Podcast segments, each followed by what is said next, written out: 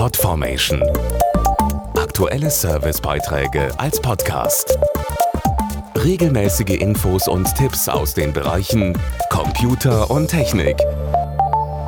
Haben Sie heute auch schon geappt, zum Beispiel um nachzuschauen, was bei den Freunden los ist, wie das Wetter wird oder wo es in der Nähe ein gutes Restaurant gibt?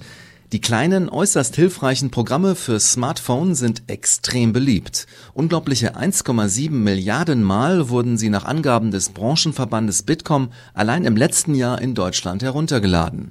Durch die sogenannten Applikationen werden Smartphones und Tablets erst zu wahren Alleskönnern. Aktuell gibt es schon 1,8 Millionen verschiedene Apps und es werden täglich mehr. 83 Prozent aller Smartphone-Besitzer nutzen die praktischen Helfer, und zwar am liebsten gratis. Etwa jeder zweite holt sich eine App nur dann, wenn sie kostenlos ist. Ja, ich komme auch unterwegs immer an interessante Infos, zum Beispiel wenn ich meine Adresse suche oder so.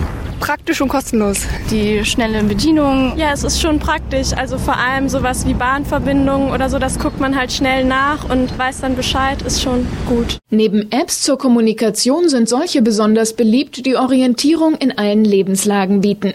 Bereits rund drei Millionen Mal heruntergeladen wurde beispielsweise die kostenlose App von Das Örtliche.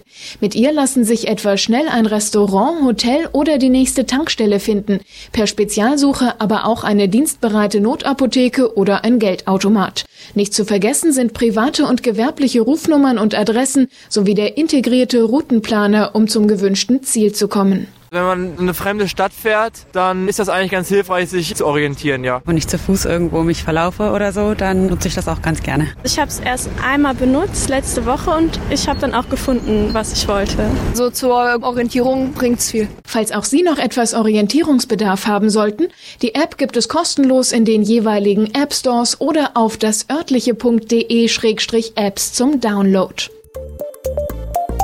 Podformation.de Aktuelle Servicebeiträge als Podcast.